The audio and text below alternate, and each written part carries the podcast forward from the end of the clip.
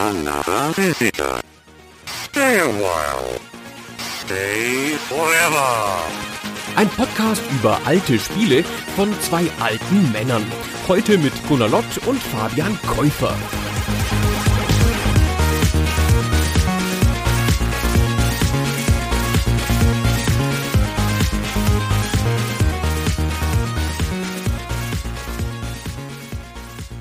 Hallo Fabian. Hallo Gunnar. Weißt du, was zu meinen coolsten Erinnerungen gehört von Dingen, die ich mal getan habe und die vielleicht jeder Mann, jeder richtige Mann in seinem Leben mal getan haben sollte? Boah, das ist natürlich eine sehr allgemeine Frage, die du jetzt stellst. Geht es jetzt ums Thema Gaming gerade? Ja, ich, ich, ja, ja, gut, es ist halt keine echte Erinnerung, es ist nur eine Gaming-Erinnerung. Toll, dass du das jetzt gleich damit so runter machen musst. Ich wollte das nicht runtermachen. Gaming-Erinnerungen sind die schönsten Erinnerungen im Leben, Gunnar. Sind auch schöne Erinnerungen, genau. Eine meiner schönsten Erinnerungen ist, wie ich gegen einen Hubschrauber gekämpft habe, nur mit Schuriken bewaffnet und habe ihn vom Himmel geholt, nur mit Schurikentreffern. Und ich habe auch so dieses ganz starke Gefühl, wenn diese Schuriken auf den Rumpf des Hubschraubers aufschlagen mit so einem metallischen Geräusch und dann so eine kleine Explosion erzeugen, weil Schuriken explodieren ja beim Auftreffen, wie jeder weiß. Natürlich. Und dann dieses Abstürzen des Hubschraubers direkt vor mir, nur durch Schurikentreffer, ist der Hammer. Hm. Das ist 1987 passiert in einer Spielhalle in Holzminden. Du hast jetzt durch diese sehr spezielle Waffe, die du erwähnt hast, natürlich schon ein bisschen angedeutet, dass wir hier über ein Spiel mit einem Ninja sprechen, weil die ähm, werfen ja immer diese Sternchen. Wahrscheinlich sprichst du über das allererste Shinobi-Spiel. Ist das korrekt? Genau, über das Arcade Shinobi, das 1987 erschienen ist. Es kann auch gut sein, dass meine Erinnerung von 88 ist, aber es muss 87 oder 88 gewesen sein, Mhm. als das in Deutschland in einer Spielhalle stand und ich das ey, ewig gespielt habe. Ewig. Ich kenne das Spiel von einem Heimcomputer, den wir damals hatten, nämlich dem Amiga 500. Ich würde jetzt mal vermuten, ich habe mir das ein bisschen nochmal angeschaut, weil natürlich habe ich das etwas verklärt nach 30 Jahren, wie dieses Spiel wirklich aussah auf dem Amiga 500. Und Spoiler, es sieht nicht überragend gut aus. Würde vermuten, das war da nicht ganz auf dem Niveau des äh, Spielhallenspiels, was du gespielt hast. Das wird da wahrscheinlich ein bisschen schöner gewesen sein. Sonst wäre daraus ja auch nicht eine, zumindest für einige Jahre sehr relevante Serie geworden für Sega. Was kannst du denn noch so erzählen über das erste Shinobi? Weil meine Erinnerungen sind dünn, auch wenn ich es tatsächlich auf dem Amiga gespielt habe damals. Wir sprechen ja gleich noch bei The Revenge of Shinobi, unserem heutigen Thema, über die genaue Spielmechanik. Die ist bei dem Arcade-Spiel nahe gleich. Man läuft mit einem relativ großen Sprite von links nach rechts durch scrollende Bildschirme und kämpft gegen andere Ninjas. Und man hat aber die Shuriken als Waffe, eine spektakuläre Waffe in den 80ern. 80er ja auch überhaupt eine große Ninja-Zeit, wo viele Ninja-Filme kamen. Es war genau in meinem Wohlfühlbereich, mit Shuriken zu werfen, total geil. Damals war man schon stolz, dass man das Wort Shuriken kannte.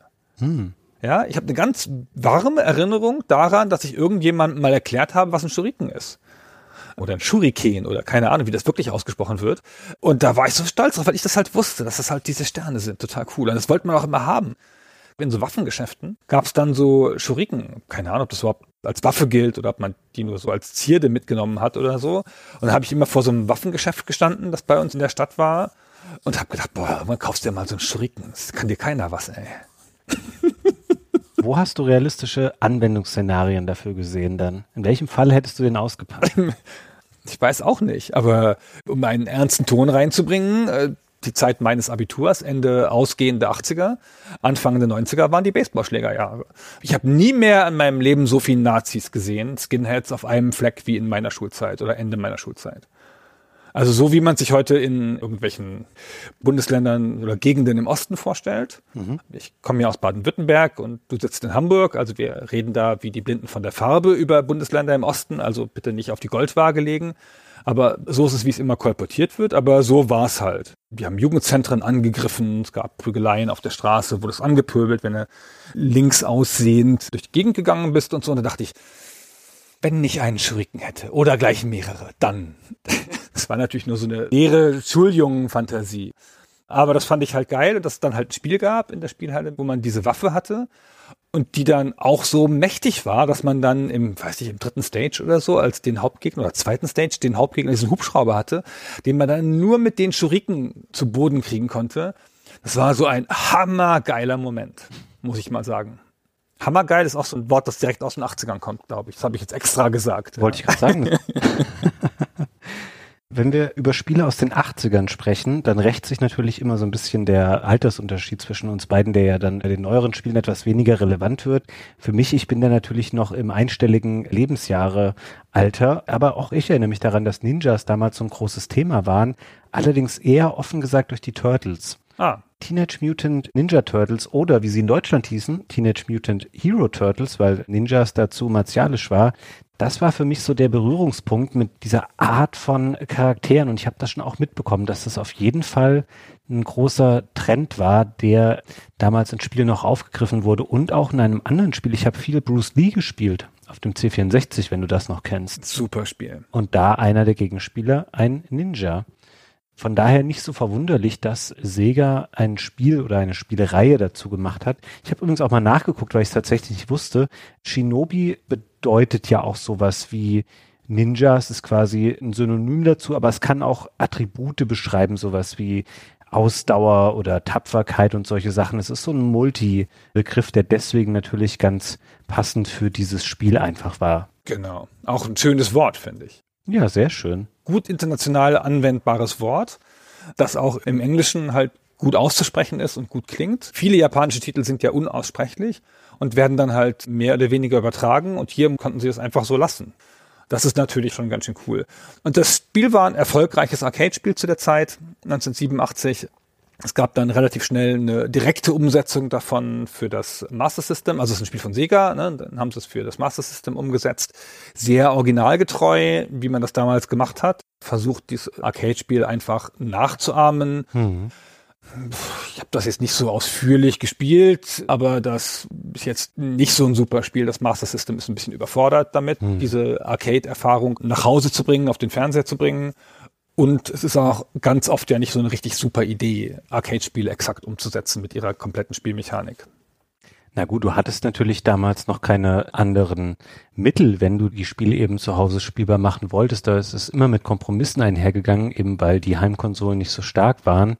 Und da haben wir hier eigentlich einen ganz schönen Übergang zu dem The Revenge of Shinobi, dem Spiel, das dann für das Mega Drive erschienen ist, weil du natürlich einen großen Sprung gemacht hast in der technischen Leistungsfähigkeit der Heimkonsolen. Das Mega Drive ist 1988 erschienen und dieses The Revenge of Shinobi dann 1989 und ich sage mal, der Unterschied, was die audiovisuelle Qualität angeht, der ist natürlich gigantisch, wenn du vom Master System kommst und dir da diesen halbgaren Port des ersten Shinobi anschaust und dann The Revenge of Shinobi. Das machte dann schon sehr viel mehr her plötzlich. Allerdings hier, damit jetzt nicht ein falscher Eindruck entsteht, das Spiel, über das wir sprechen, das Revenge of Shinobi, ist ein konsolenexklusives Spiel. Das heißt, es war kein Arcade-Port mehr. Es gab noch ein zweites Arcade-Spiel, das Shadow Dancer, was im Wesentlichen einen Hund neu eingeführt hat und ansonsten auch eine Mechanik aus dem ersten Teil übernommen hat, nämlich die Rettung von Geiseln. Also du musstest immer eine bestimmte Anzahl an entführten Figuren in jedem Spielbereich finden, bevor du weitergehen konntest. Beides, also Hund und Geiseln, dann gestrichen für Revenge of Shinobi, aber ansonsten ein ähnliches Konzept. Das heißt, wir sprechen hier heute über ein klassisches 2D-Action-Spiel, was in dieses Subgenre der Hack-and-Slash-Spiele gehört. Sensationeller Ausdruck übrigens, finde ich. Ich finde, da sprudelt immer schon so viel Energie und Action auch mit. Wenn man hört Hack and Slash, habe ich eine sehr gute Vorstellung davon, was ich in diesem Spiel machen muss. Und tatsächlich ist es ja auch so, also man spielt einen Ninja, der heißt Joe Musashi, ist der gleiche, den man auch im ersten Shinobi gespielt hat. Möchte hier noch kurz einschieben, dass ich vermutlich viele Jahre dachte, bevor ich mich wirklich mal mit der Serie beschäftigt habe, dass Shinobi auch der Name des Charakters sei. Dem ist nicht so, der heißt Joe Musashi und er muss sich in Revenge of the Shinobi einem Verbrechersyndikat stellen, das nennt sich Neoseed, also Seed Z-E-E-D geschrieben und es ist das Neoseed, weil eben Seed in seiner Ursprungsversion schon die Antagonistenseite im ersten Spiel verkörperte, also Entschuldigung, das ist so toll. Denken sich keinen neuen Namen aus. Ja, das ist einfach die neue Verbrecherorganisation. Das ist die Neo-Mafia. toll.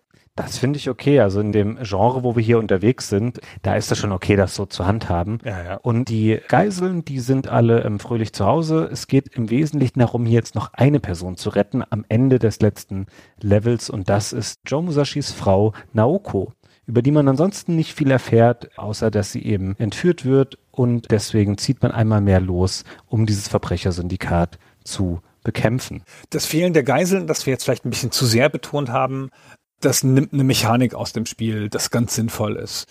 Also es gibt jetzt einfach ein Endziel, die Damsel in Distress zu retten, die Freundin zu retten und diese Geiselmechanik, die war im Spiel so eine Mechanik, mit der man sich aufrüsten konnte, oder? Da hast du doch dann Bonuspunkte für gekriegt und so, wenn du die Geiseln befreit hast. Und die lagen dann wirklich so, also auch unschön, einfach so gefesselt in den Levels rum.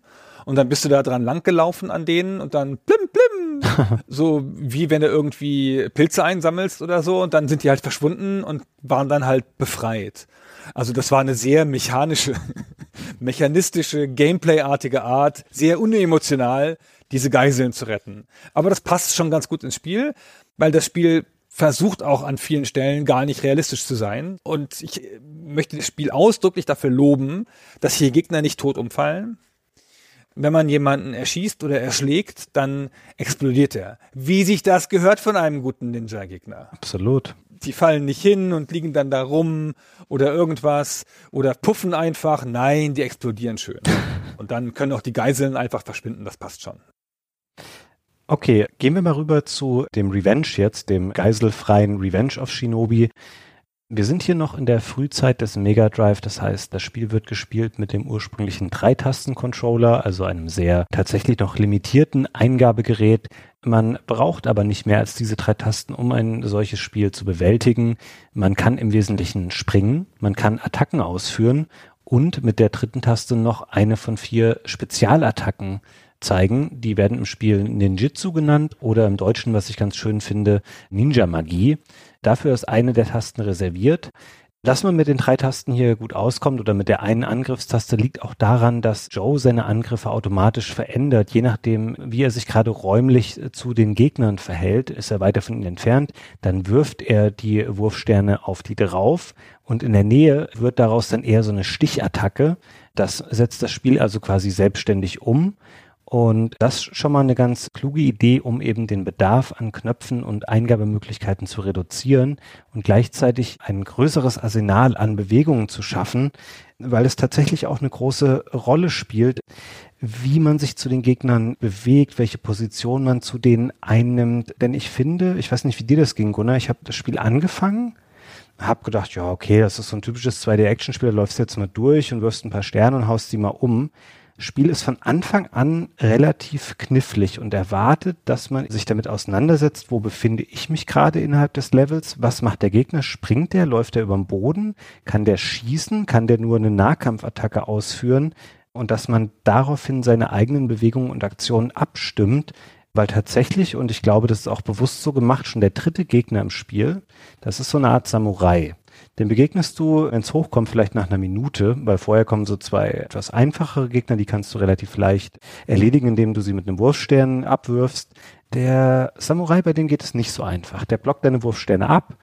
Du versuchst dann vielleicht hinzulaufen und ihn aus der Nähe auszuschalten, dann merkst du, okay, sein Schwertschlag hat eine ganz schöne Reichweite und richtet auch ordentlich Schaden an. Und dann merkst du, okay, es gibt dann so eine kurze Animationsphase nach seiner eigenen Attacke, in der ist er verwundbar. Und dann kann ich da versuchen, mal so einen Stern reinzuwerfen. Und ich fand es so bemerkenswert, wie das Spiel einem nach so kurzer Zeit aufzeigt von wegen, hey Junge, so einfach läuft das Spiel hier nicht. Du gibst dir mal bitte Mühe und guckst dir mal ganz genau an, was das Spiel und was die Gegner von dir wollen. Und ich finde, dass hier schon nach sehr, sehr kurzer Zeit ein ganz klarer Anspruch definiert wird, wo du weißt, okay, dieses Spiel wird nicht einfach werden. Ja, es ist auch, wir können das schon vorwegnehmen, insgesamt ein sehr schweres Spiel. Zumindest aus unserer heutigen Perspektive beim Bieterspielen haben wir ganz schön geflucht. Was das Spiel halt tut, es ist halt ein 2D-Spiel. Technisch ist es sogar ein 2,5D-Spiel, weil es noch eine weitere Ebene hat in einigen Levels, aber dazu kommen wir noch an einer anderen Stelle. Aber es ist halt im Wesentlichen 2D-Spiel und du hast halt ein relativ großes Sprite. Ja. Ja, so in der Viertel der Höhe des Bildschirms. Total ungewöhnlich noch für die Zeit. Große Sprites sind selten. Und die Gegner sind ähnlich groß Und die haben ähnliche Waffen wie du. Also die werfen auch mit Wurfsternen und zwar dann in ihrer Armhöhe, wie du auch deinen Wurfstern in deiner Armhöhe wirfst. Du kannst aber springen und dich ducken als die einfachen Basisbewegungen zusätzlich zum Laufen und Kämpfen. Das erste, was du im Spiel lernst, ist, wenn der auf Armhöhe wirft, dann duckst du dich bitte und wenn der sich hinsetzt und tief wirft, dann springst du halt hoch. Oder du kannst auch über den hohen Stern springen, wenn du gut genug bist. Musst halt ein bisschen besser timen. Und mit dieser simplen Mechanik, dass der Gegner in bestimmten Höhen wirft, daraus schlägt das Spiel relativ viel Herausforderung schon in den ersten Minuten. Ja. Und das bleibt auch das ganze Spiel so, dass diese Ebenen immer eine Rolle spielen. Manchmal sind auch Gegner auf einer tieferen Ebene als du und werfen dann automatisch in deine Fußhöhe. Manchmal sind Gegner in einer höheren Ebene und die werfen schon die ganze Zeit, aber die, die treffen dich erst, wenn du hochspringst und in ihre Reichweite springst. Und so ein Treffer ist nicht dramatisch. Das ist nicht wie im Arcade-Spiel, dass du da irgendwie gleich sterben kannst an so einem Treffer. Du hast hier eine relativ großzügige Lebensanzeige und da verlierst du dann einen Punkt oder zwei Punkte von zehn. Und dann ist das nicht so schlimm. Ja, davon hältst du schon einiges aus. Eigentlich. Praktisch ist es aber so, dass der Treffer durch einen Schuriken oder durch das Schwert des Gegners dich zurückwirft, minimal, um so ein, weiß ich nicht, ein paar Pixel oder so. Und deinen Sprung unterbricht. Das heißt, wenn du springst auf einen zu und der trifft dich, dann wirst du leicht zurückgeworfen dabei. Und das ist eine Sache, die wirkt sich im Laufe des Spiels noch ganz schön schrecklich aus, weil ich das in die falsche Stelle bringen kann. Dann landest du auf der falschen Höhenstufe, wirst wieder von was anderem getroffen. Oder noch schlimmer, es gibt Level ohne Fußboden mhm. oder Level mit Löchern im Fußboden.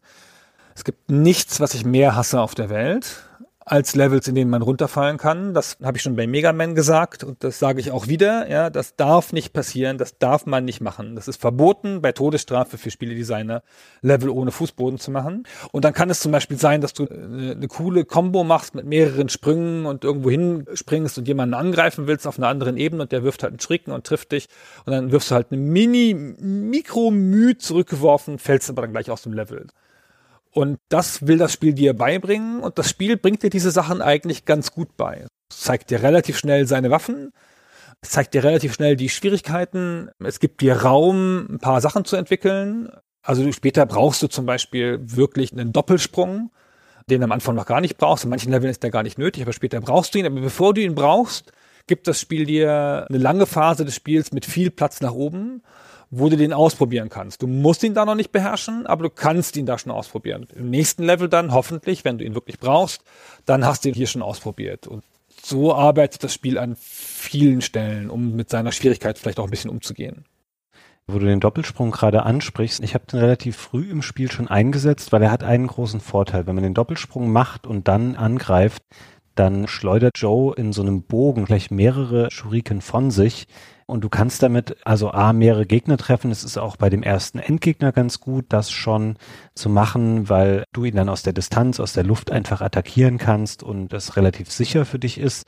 Der Nachteil daran ist, das merkt man leider auch schnell, ist eben dieser hohe Verbrauch, weil die Anzahl der Schuriken ist begrenzt. Man kann das im Optionsmenü einstellen. Es gibt zum einen vier Schwierigkeitsgrade, die man auswählen kann die beeinflussen unter anderem, wie viel Schaden man nimmt, wenn man getroffen wird und man kann auch die Anzahl der Schuriken einstellen. Das ist eine extrem wichtige Einstellung, weil sagen wir mal, du sagst irgendwie, okay, ich will 30 haben und nicht 90, was von Haus aus das Maximum wäre, dann machst du eben dreimal diesen Doppelsprung mit Angriff, hast dann 24 Schuriken weggeworfen und das Spiel lässt sich dann gegebenenfalls auch dastehen und du hast keine mehr. Und dann musst du dich eben immer in den Infight begeben.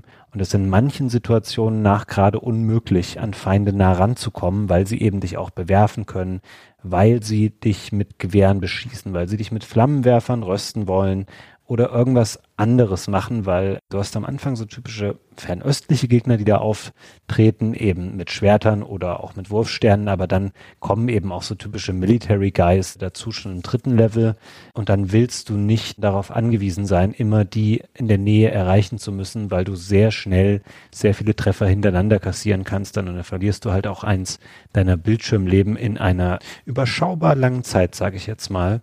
Und ich würde gerne noch auf den Aspekt eingehen, den du eben angesprochen hast, mit dem zurückgestoßen werden. Das führt das Spiel im Wesentlichen sehr deutlich schon in der zweiten Welt ein. Also es gibt ja acht Welten insgesamt. Die zweite ist in Tokio angesiedelt und da ist man aber nicht in der Stadt, sondern es ist so ein Gebirgsabschnitt, wo im Hintergrund Wasserfälle runterrauschen und dann musst du da von Felsen zu Felsen springen. Und da ist es eben so, dass du relativ häufig dann getroffen werden kannst und du wirst dann ein Stückchen zurückgeworfen und fällst dadurch über die Kante von einem dieser Felsbrocken rüber.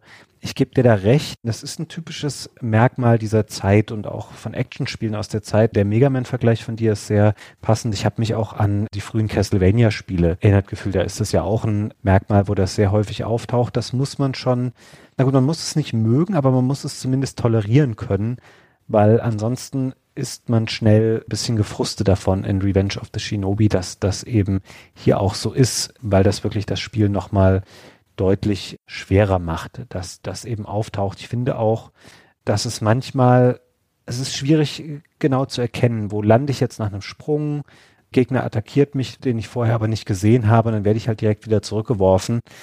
Ja, das ist nicht so einfach. Und um nochmal auf den Doppelsprung zurückzugehen. Das wäre ja was, wo man theoretisch sagen könnte, okay, ich befinde mich gerade in der Luft und ich sehe, wo ich lande, steht ein Gegner und der wird mich zurückwerfen in den Abgrund. Mache ich doch schnell noch einen Doppelsprung draus.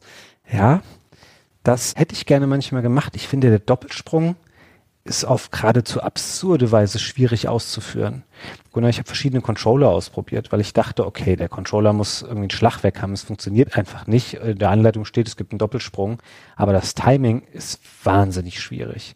Also da genau zu verinnerlichen, wann an der Stelle des ersten Sprungs du nochmal drücken musst, damit dieser Doppelsprung daraus entsteht, das ist extrem knifflig. Und wie du das eben beschrieben hast, es gibt diesen einen Level, wo man das irgendwann machen muss und das Spiel gibt einem vorher den Raum, um das zu üben. Da geht es vielleicht an einer ruhigen Stelle, aber wenn du das unter Druck irgendwo machen musst, es gibt, glaube ich, nichts im Spiel, was mich so oft hat sterben lassen, wie das nicht in der Lage sein, einen Doppelsprung zu machen, wenn ich ihn machen wollte. Sag mir bitte, Gunnar, dass dir das auch so gegangen ist. Ja, ja, es ist mir auch so gegangen. Also ich finde, der Doppelsprung funktioniert dann ganz gut, wenn du ihn in so einem Flow machst und um an ein Ziel zu kommen und du weißt schon, aha, okay, ich muss jetzt, keine Ahnung, den Wasserfall hoch und dafür brauche ich zwei Doppelsprünge einmal auf die Plattform und dann von der Plattform hoch oder so, dann schafft man das schon. Wenn man jetzt aber noch einen Gegner hat und muss dem ausweichen und denkt, ah, jetzt stell doch hier rüber, dann schafft man es oft nicht. Weil ich glaube, der muss dann wirklich schon irgendwie nahe dem höchsten Punkt deines ersten Sprunges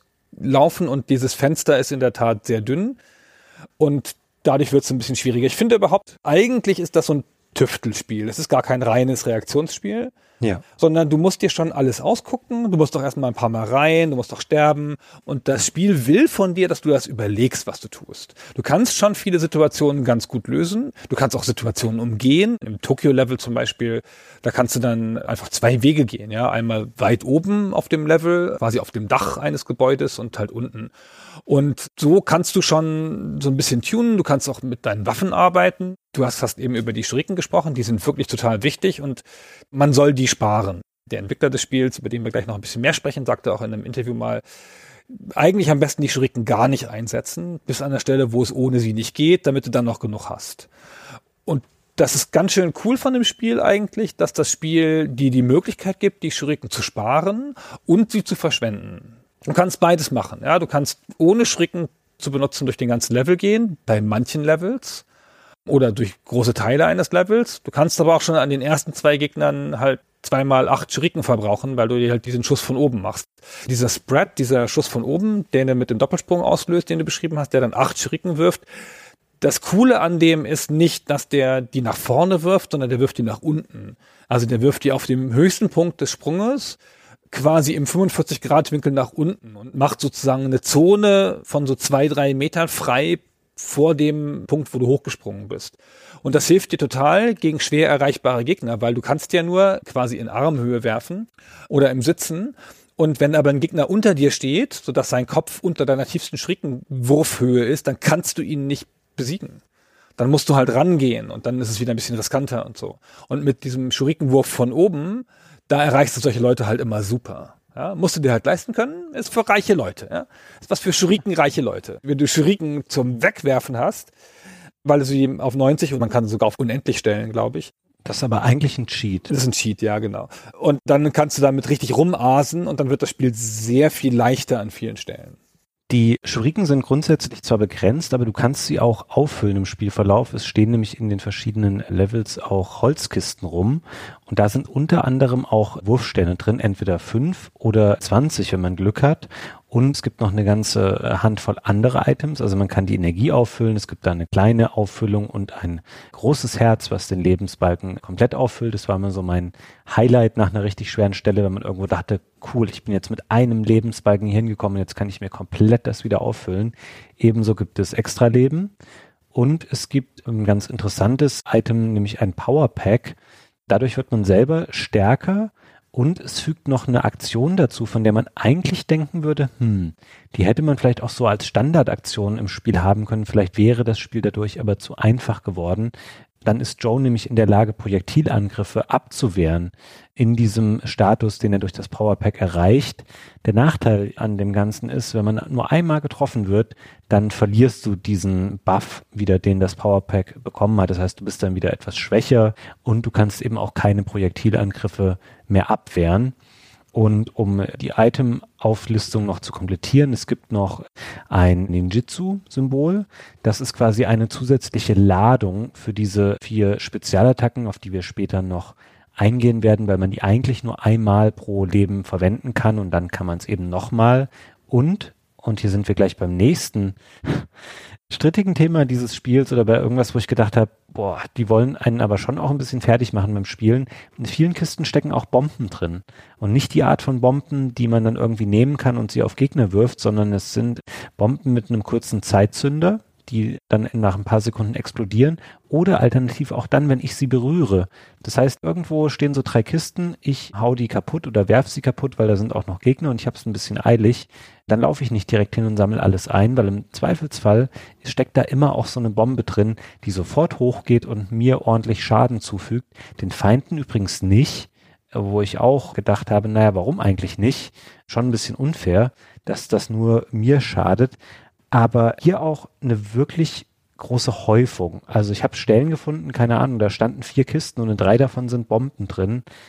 Auch hier würde ich sagen, okay, das passt zu dem sehr harten Grundton, den man hier setzen wollte, oder dass man kein Spiel machen wollte, was es dem Spieler überbordend leicht macht, sondern man muss wirklich permanent aufmerksam sein, so wie du das vorhin schon mal gesagt hast. Es ist ein Spiel, was für sein Genre sehr, sehr hohes Maß an Planung erfordert, aber eben auch das schnelle sich einstellen auf Situationen, weil da kommen irgendwie drei Gegner reingesprungen, da ist eine Bombe in der Kiste und da passiert noch das, was ich nicht vorhersehen konnte.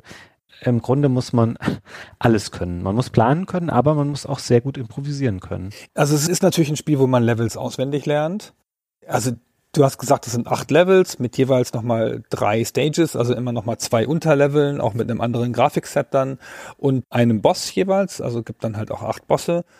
Das ist eigentlich nicht viel Spielzeit. Wenn man die so komplett durchspielen könnte, keine Ahnung. Zwei Stunden, Stunde? Na, schon eher zwei Stunden. Ja, zwei Stunden vielleicht. Geht total schnell. Wenn man nicht sterben würde, ne? Aber man stirbt ja ständig und da muss man sich vielleicht einen anderen Zugang überlegen oder irgendwas oder man muss eh nochmal anfangen.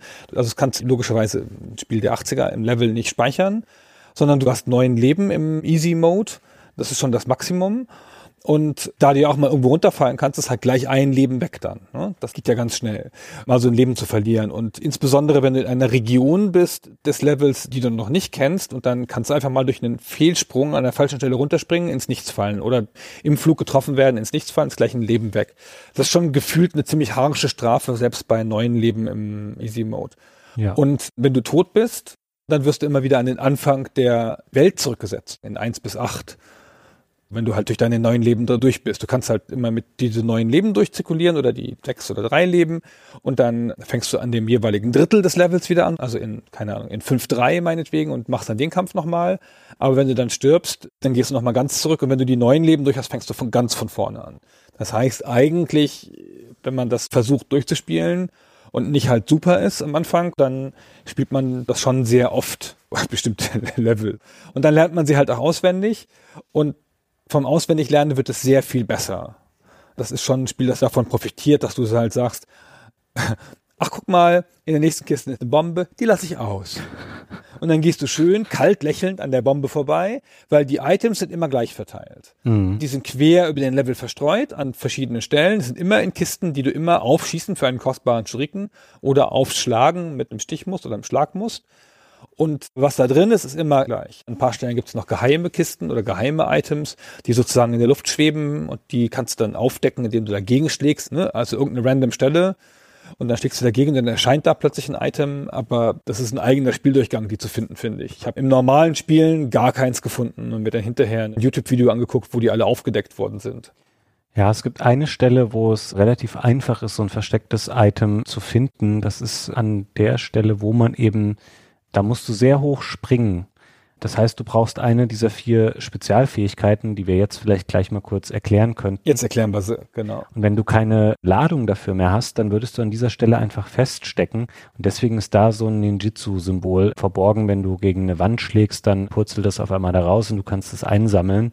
Ich muss hier dazu sagen, ich habe das Spiel jetzt mehrfach durchgespielt für den Podcast, weil ich es natürlich eben irgendwann auch besser konnte. Ich dachte beim ersten Durchlauf, dass ich es niemals durchspielen würde, aber es ging dann nach und nach besser. Ich habe zunächst unterschätzt, wie wichtig diese Spezialfähigkeiten sind, weil die wirklich schon sehr, sehr helfen. Man kann, das ist ein bisschen komisch gemacht, das liegt wahrscheinlich tatsächlich ein bisschen an der Tastenarmut des Mega Drive Controllers. Du musst Pause reinmachen und dann kannst du quasi auswählen, welche dieser vier Fähigkeiten du im Spiel durch den Druck auf die standardmäßig A-Taste dann aktivieren willst, wenn du das Spiel wieder gestartet hast. Man sieht die oben in so einer Statusleiste und da siehst du, was dann eingerahmt ist. Das ist die jetzt aktive Fähigkeit, die du aktivieren würdest. Die erste Fähigkeit ist die Kunst des Donners. Das klingt ein bisschen nach offensiver Power, die man hier aktivieren würde, ist es eigentlich aber nicht, sondern es bewirkt tatsächlich, dass man selbst eine Art Schutzschild erhält, der einen vor ein paar Treffern bewahrt, ist was, was bei Endgegnern vor allem sehr hilfreich sein kann und viele Gegner um sich herum hat, damit man eben das schafft, sich aus dieser Situation zu befreien, ohne selber seine ganze Energie zu verbrauchen. Die zweite Fähigkeit ist Karyu, die Kunst des Feuerdrachens. Dadurch erzeugt man eine Feuersäule, die quasi Gegner angreift. Das ist so ein bisschen was wie eine Smart Bomb oder sowas in der Art. Es kann auch mehrere Feinde treffen, die dadurch dann beseitigt werden. Auch das gut dazu geeignet, um sich aus Situationen zu befreien, wo man vielleicht eher zentral auf dem Bildschirm steht und du hast links und rechts oder über und unter dir Feinde, die aktiv sind, dann bietet sich das an. Und ich habe ja eben gesagt, dass man an einer Stelle dieses Sprungtalent braucht. Das ist Fushin, die Kunst des Fliegens. Wenn man das aktiviert, dann kann man auf einmal sehr, sehr viel höher springen, also noch höher, als man es sonst auch mit dem Doppelsprung könnte. Und das ist was, was sich nicht in einem Einmaleffekt verbraucht oder wenn man eben, keine Ahnung, wie bei diesem Donnerschutz ein paar Mal getroffen wird, dass es dann wieder weg ist, sondern Fushin bleibt bestehen, bis man den aktuellen Level abgeschlossen hat. Selbst dann, wenn man zwischendurch noch so ein Ninjutsu-Item findet und eine andere Kraft aktiviert, dann bleibt trotzdem dieses Sprungtalent aktiv. Auch das habe ich dann häufiger mal verwendet den, es fühlt sich etwas einfacher an. Also man wird einfach beweglicher und Beweglichkeit ist immer ein wichtiges Gut in solchen schweren 2D-Action-Spielen. Und jetzt kommt die vierte Kraft, das ist Mijin, die lebende Bombe. Das ist was, da habe ich am Anfang gedacht, das ist ja kompletter Quatsch, das wirst du nie benutzen. Das ist die beste. Das ist die beste Kraft. Das ist eine Art Selbstopferung. Das funktioniert wie folgt. Also ich nehme jetzt wieder die Boss-Situation. Man kämpft gegen einen Boss. Man merkt, okay, ich schaffe ihn nicht mit dem aktuellen Leben. Ich habe dann noch einen meiner Energiestriche übrig. Dann aktiviert man diese Kraft. Dann explodiert Joe, wie alles im Spiel ja explodiert. Ähm, er ist dann quasi so eine lebende Smart Bomb, richtet ordentlich Schaden an an dieser Stelle bei dem Boss, der da in der Nähe ist. Und dann erscheint er einfach mit voller Lebensenergie an der gleichen Stelle neu hat dafür aber ein Leben verloren. Der große Vorteil ist natürlich an dieser Stelle, man hätte ja auch ein Leben verloren, wenn man zuvor gestorben wäre, nur wäre man dann wieder zurückgesetzt worden, müsste den Bosskampf von vorne beginnen. So kann man an dieser Stelle einfach weiterspielen und also ohne diese Power hätte ich auch manchen Bosskampf einfach nicht geschafft, weil die dir teilweise so schnell deine Lebensenergie runterhauen können. Und in der Regel sind das Loops, also sich wiederholende Abfolgen von Aktionen, die du machen musst, um so einen Boss zu besiegen. Und wenn du dich nur bei einem dieser Loops etwas dumm anstellst, dann gehst du eigentlich schon drauf. Also das kannst du dir nicht erlauben. Und dann kann man sich eben dadurch nochmal ganz gut retten. Das ist eine sensationell gute Fähigkeit, finde ich. Das ist auch eine gute Idee. Auch völlig überraschend, also wirklich eine gute Idee. Der Designer hat in einem Interview gesagt, dass er das aus einem früheren Spiel von sich entnommen hätte. Ich weiß aber nicht, welches er da meint. Er hat doch gar nicht viele Spiele früher gemacht. Das Spiel ist nie erschienen er wollte das mal verwenden in einem Spiel und dann wurde das aber eingestellt. Ah, genau. Und da hieß es One Down Continue, was die total treffende Beschreibung ist. Du kannst halt ein Leben opfern, um an der Stelle ein komplettes Continue zu haben und hier gleich noch den Gegner zu schädigen. Das ist eine total, auch wieder ein taktischer Einsatz. Du musst dir das überlegen, an welcher Stelle ist das gut. Das bringt auch die meisten Gegner nicht um. Aber es gibt dir halt auch, wenn du vorher Haus gehalten hast mit deinem Leben und an manchen Stellen halt mit vielen Leben ankommst, dann kannst du halt sagen, ja, peng, jetzt opfere ich halt mal zwei. Ja, mach das halt zweimal oder so und dann wird der Bossgegner schon tot sein. In dem gleichen Interview hat der Designer gesagt, der Gegner in Level 7, der Endgegner, das ist ja schon fast das Ende des Spiels, ne? danach kommt dann nur noch Level 8 der braucht halt drei von diesen Mijin-Bomben, damit er stirbt. Das heißt, wenn du mit vier Leben da ankommst, weißt du, du kannst ihn auf jeden Fall besiegen, selbst wenn du gar keine Chance hast. Und das ist eigentlich ein cooles Gefühl und auch eine coole Idee, das so einsetzen zu können. Das Spiel hat nicht viele Ressourcen. Ja? Heutzutage ist man ja gewohnt in Spielen mit Munition und Leben und Mana und so mit solchen Ressourcen zu hantieren. Und dieses Spiel hat ja im Wesentlichen die Shuriken, die Continues, also die Leben und die Lebenspunkte. Und du kannst aber damit echt was machen. Ja, du musst mit den Schuriken haushalten, du musst mit deinem Leben so ein bisschen haushalten. Du kannst aber, wenn du echt Stellen nicht schaffst, einfach Schuriken opfern oder Leben opfern, um Stellen zu schaffen. Und das sind beides sehr clevere Ideen und sehr clevere Mechaniken, die das Spiel taktischer und spannender machen. Ich finde überhaupt, dass das Spiel immer da nicht schwer ist, wo es dir Zeit zum Überlegen lässt. Also wo du halt keinen Boden hast, durch den du durchfallen kannst wo du dir genau das Level ausgucken kannst, wo du dann dich langsam vorwärts bewegen kannst. Und immer wenn du unter Druck handeln musst, und ich springe immer so schlecht unter Druck, das ist so meine Nemesis, dann geht's halt immer schief. Und diese Endgegner sind alle sehr schwierig am Anfang, weil du die erst ausgucken musst und du dabei leicht stirbst und halt, wie gesagt, das begrenzt Leben. Die sind aber alle durch so einen Loop, wie du das genannt hast, durch so eine Abfolge von Bewegungen zu lösen. Du musst da gucken, dann macht er eine bestimmte Bewegung, das heißt, der Schlag kommt, dann musst du halt hochspringen. Wenn du dann hochgesprungen bist, dann kommt die kurze Verwundbarkeitsstelle, dann wirfst du was und so weiter. So. Dann machst das dann immer wieder gleich, bis sie halt irgendwann umfallen. Aber du musst diese Mechanik erstmal ausgeguckt haben und darf sich da in der Zeit noch nicht töten lassen von dem. Und das sind alles leicht scrollende, größere Räume, mit denen du da zu tun hast. Und das kann halt einfach sein, dass der dich in Ecke drängt, sodass du da nicht gut rauskommst oder so. In diesen Kämpfen gibt es in der Regel dann keine Ausweichmöglichkeit. Also da gibt es halt nur den Raum. Dann kannst du da nicht noch irgendwo draufspringen und dich verstecken oder so, also nicht in allen. Ich finde, es rächt sich hier auch ein bisschen, dass Joe fehlt noch so ein bisschen eine gewisse Dynamik, die ich jetzt auch mit einem Ninja als Charakter verbinden würde. Also es liegt natürlich auch daran, dass der Doppelsprung eben so schwer ist, aber vielleicht, wie wir das jetzt geschildert haben, denkt man auch so, wow, das ist ja voll der coole Typ, macht dann Doppelsprung, hat all diese coolen Kräfte. Er fühlt sich aber immer auch schon ein bisschen eckig an und es ist so ein typisches Spiel, wo ich auch denke, dass es eine Menge Gegner gibt, die schneller und eleganter und vielfältiger sich bewegen können, als ich das selber kann. Und das, finde ich, erhöht den Schwierigkeitsgrad dann auch noch mal ein bisschen. Und natürlich ist es so, dass man viel durch Planung und durch sorgfältiges Ausgucken lösen kann. Aber bei den ersten Durchläufen ist es auf jeden Fall so, dass sich nicht die ganzen schweren Stellen dadurch lösen lassen, dass man eben diese Fähigkeiten benutzt oder die Schuriken dann einsetzt, weil da besteht keine Balance dazwischen. Also man hat nicht genügend Ressourcen dafür, weil die Anzahl an schweren Stellen einfach viel zu hoch ist. Du musst eben bestimmte Sachen einfach lernen und gucken, okay, also du kannst auch Gegner auslassen teilweise. Wie du eben schon gesagt hast, es gibt Abschnitte mit verschiedenen Höhenstufen. Wenn du auf dem Dach lang gehst, triffst du dann vielleicht weniger Gegner, als wenn du unten durch den zweiten Stock gehst. Und das musst du einfach auch immer abwägen, von wegen, was ist der beste Weg. Verzichte ich da hinten auf die drei Kisten, weil da müsste ich noch vorher zwei Gegner erledigen. Das muss man eben erstmal rausfinden, weil es gibt keine Möglichkeit, das am Spiel direkt abzulesen. Du siehst nicht, was ist in diesen Kisten drin. Du weißt auch nicht vorher, welcher Weg der beste ist. Das sagt dir das Spiel jetzt nicht in irgendeiner Form, sondern das ist ein typischer Lerneffekt, der sich eben einstellen muss. Genauso auch, wie du, damit wir den Aspekt nicht vergessen, du hast vorhin mal ganz kurz eingeworfen, dass das Spiel eigentlich ein 2,5D-Spiel ist. Es gibt eben auch bestimmte Level, da kannst du durch diesen Doppelsprung wechseln zwischen der vorderen und der hinteren Bildschirmebene, was ganz konkret in der dritten Welt bedeutet, dass man vor oder hinter einem Maschendrahtzaun quasi lang geht. ja, genau. Mehr ist das nicht. Genau, dann weißt du halt, okay, vor dem Maschendrahtzaun sind gerade zwei Typen, dahinter ist nur einer, hm, dann spring ich doch mal dahinter. Aber das sind Sachen, das musst du auch erstmal rausfinden, weil du weißt halt auch wieder nicht genau, okay, wenn ich jetzt drei Meter weitergehe, müsste ich eigentlich wieder zurück. Da kann ich dann aber vielleicht vorne gar nicht landen, weil der Typ dann mit dem Flammenwerfer schießt. Generell ist eine super coole Idee, dass es diesen Ebenenwechsel gibt.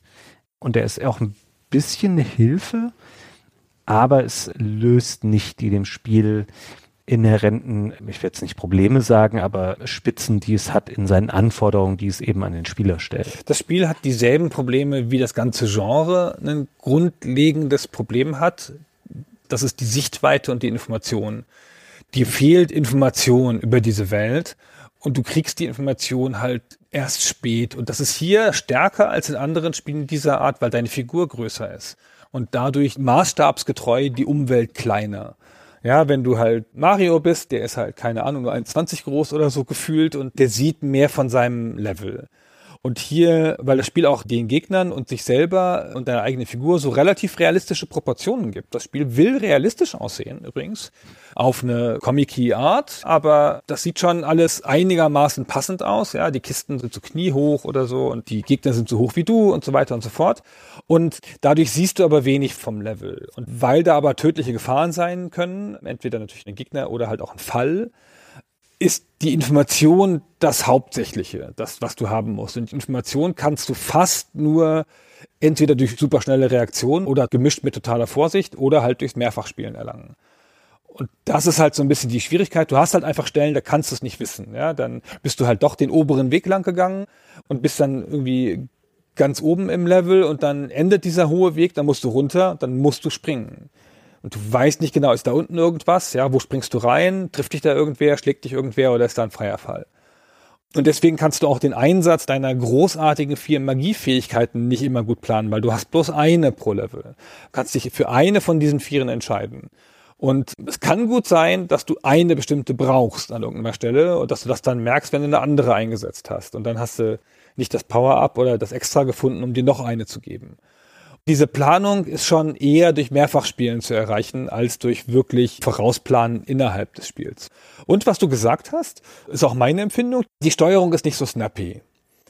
Die Figur bewegt sich ein ganz bisschen zögerlich, das Timing ist nicht immer ganz leicht. Das Abrutschen an Kanten, das Abprallen an Kanten ist nicht so elegant, wie das in späteren Spielen dieser Art halt oft zu sehen ist. Und wir haben zum Vergleich auch das Shinobi 3 gespielt, also quasi drei Jahre später nochmal eine Mega Drive Shinobi auf eine sehr ähnliche Art.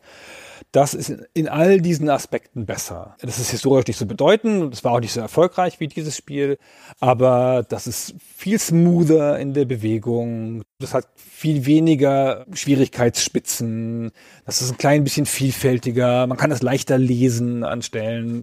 Also all das, was wir so an Kritik äußern oder was so ein bisschen rauskommt, was wir daran an Kritik äußern an dem Spiel, haben die Entwickler offenkundig auch gesehen und im nächsten Teil halt verbessert. Ja, das ist immer so ein bisschen eine Validitätsprüfung dafür, dass sie das auch rausgefunden haben, was wir rausgefunden haben. Genau, das ist sogar vier Jahre erschienen nach dem Revenge of Shinobi, also 93. Das ist ja fast schon so ein bisschen die gesamte Lebensspanne einer 16-Bit-Konsolen-Hardware zur damaligen Zeit. Das Shinobi 3, das Return of the Ninja Master, ist ein sehr viel besseres Spiel. Also das sieht nochmal sehr viel besser aus. Ähm, ich konnte es ohne große Probleme jetzt durchspielen. Das heißt nicht, dass ich ein toller Spieler bin, sondern einfach, dass es halt all diese Unebenheiten im Schwierigkeitsgrad sind da relativ gut rausgebügelt und es hat auch sensationelle Vehikelabschnitte zum Beispiel. Man reitet auf so einem Pferd rum und da hinten zieht so das Feld vorbei und dann kommen da so feindliche Ninjas rausgehüpft. Das ist visuell ganz toll gemacht und von der Stimmung her und ist auch spielerisch nochmal eine schöne Abwechslung. All das gab's eben 1989 noch nicht, aber man kann natürlich viel am Spiel da auch entschuldigen, weil es eben ein sehr frühes Mega Drive Spiel ist. Ich habe das Gefühl, Gunnar, wir tänzeln jetzt schon mehrfach so ein bisschen um das Thema mit den, mit den Bossen im Spiel herum. Wann wollen wir diese schöne Büchse denn öffnen? Ich finde, es ist ein bisschen an der Zeit jetzt, oder? Ja, bitte gern. Ja. Bitte gern. Lass uns doch erstmal anfangen. Mein Hauptbeitrag zum Thema Bosse ist, dass ich im Handbuch gelesen habe, dass der erste Boss Blue Lobster heißt. Shit, das wollte ich auch sagen. Aber ja, das stimmt. Warum bloß? Hm. Warum bloß? Ich weiß es nicht. Das Spiel spart nicht mit Bossen. Wir haben jetzt hier acht relativ kurze Levels und das heißt halt acht Bosskämpfe. Jeder dritte Level ist ein Bosskampf. Hm. Also das ist schon ein relativ hoher Anteil an Spielzeit. Nur man spielt nicht lange, bis man wieder zu einem Bosskampf kommt. Und die Bosse sind alle unterschiedlich und auch alle ganz spektakulär, finde ich, und auch ganz cool. Unterschiedlich cool, sagen wir mal. Ich habe ein bisschen vorhin hier gezuckt, als du den Realismus im Spiel angesprochen hast. Also, dass dieses Spiel auch, was seine visuelle Inszenierung angeht, realistisch sein möchte, weil es eben dann so kollidiert mit dem, was dann in den Bosskämpfen teilweise passiert. Also, das ist so ein kurioser Bruch, den man da erlebt, wie man das selten in Videospielen aus der Zeit hat. Ja, ja, ja, aber du würdest mir schon zustimmen, dass das Spiel realistisch ist. Ja, eigentlich schon. Aber warum, also ich sag's jetzt einfach, warum gibt es in dem Spiel dann Godzilla und Spider-Man und Batman und Rambo und den Terminator? Die sind ja auch realistisch. Ja, aber. Vielleicht muss man das noch mal ein bisschen klären, damit das nicht falsch verstanden wird. Mit diesem Realismus meine ich die Grafik und die Proportionen hauptsächlich der Figuren. Ja. Man kann ja so Comicfiguren zeichnen und Mario ist ja bekanntlich mal keine realistische Figur und diese Figuren, die sind schlank und gerade und haben nicht so Knubbelarme und sind nicht übertrieben von den Muskeln her oder irgendwas so. Die sehen realistisch aus auf so eine 16-Bit-Art natürlich. Wir sind hier 16-Bit-Pixel-Grafik, ja, ist ja klar, dass das nicht fotorealistisch ist, aber die sehen realistisch aus in ihren Größen und so. Und das ist schon auch eine leichte Änderung zu dem Arcade-Spiel, das auch realistisch ist, aber vor allen Dingen in den Hintergründen. Nicht in den Bewegungen der Charaktere, aber in den Proportionen der Charaktere doch stärker comic-y. Ja, die Figuren sind gedrungener und stärker stilisiert. Und hier hat man sich das ein bisschen geleistet, auch weil man halt auch eine schöne Grafik machen wollte, ja, diese Figuren ein bisschen stärker auszuarbeiten und nicht so sehr als Zerrbild oder so zu machen, sondern halt auch wirklich die so ein bisschen elegant zu machen. So. Und ich finde, das ist auch nicht ein typischer Weg, den du super oft siehst in Konsolenspielen dieser Zeit. Deswegen finde ich das durchaus bemerkenswert. Und dem entgegensteht natürlich, das Spiel an sich ist natürlich hanebüchen unrealistisch. Also ich meine, erstmal spielt sich ein Ninja, der sich nie versteckt, ja, und der immer nur durchgeht, gegen explodierende Gegner kämpft, wo der einzige Weg nach Tokio über einen Wasserfall führt. nach Tokio. mhm. Und der dann halt durch diese ganzen absurden Bosskämpfe geht. So, und da wolltest du doch jetzt mal den absurdesten mal nennen, oder nicht? Naja, ich wüsste gar nicht, welcher das ist von den ganzen Absurden. Und ich habe das schon auch so verstanden, Gunnar, wie du das gemeint hast mit den Proportionen im Hinblick auf den Look. Aber das Spiel wirkt ja auch eher düster. Also die hätten mir das voll als eine relativ ernsthafte Ninja-Geschichte verkaufen können, die eine gewisse äh, Gravitas auch haben soll und die Frau ist entführt und überall ist es deprimierend und grau. Und er hat ja auch zum Beispiel keinen schwarzen Anzug, sondern einen weißen Anzug, wo ich mir dann auch gedacht habe, naja, ist das vielleicht so, damit er sich gut abhebt, weil die Level eben alle eher dunkel und realistisch äh, gehalten sind. Es gibt da kaum bis auf einen Disco-Abschnitt, wo man, es gibt es kaum grelle Farben zum Beispiel oder irgendwas, was super hell ist, sondern es ist alles ein bisschen dunkel und gedeckt. Und diese Illusion davon, dass ich einen Ninja auf seiner Weltreise oder auf seiner Rachereise um den Globus begleite, die fällt für mich dann natürlich so ein bisschen zusammen oder wird so sehr stark ins Alberne gezogen, in dem Moment, als dann eben diese Bosse eingeführt werden. Und es ist nicht mehr bei einem Bosskampf, wo dieser Eindruck entsteht, sondern es ist ja schon vorher Level 3, das ist diese Militärbasis, da gibt es diese Standardgegner mit den Flammenwerfern und das ist einfach Rambo. Das ist ein Typ in einem Tanktop mit muskelbepackten Armen und so einer schwarzen Lockenmähne und einem roten Bandana. Und der schießt mit einem Flammenwerfer und du weißt einfach, hey, Moment mal, das ist Rambo. Und der Charakter heißt im Spiel Rocky, was ich auch hervorragend finde.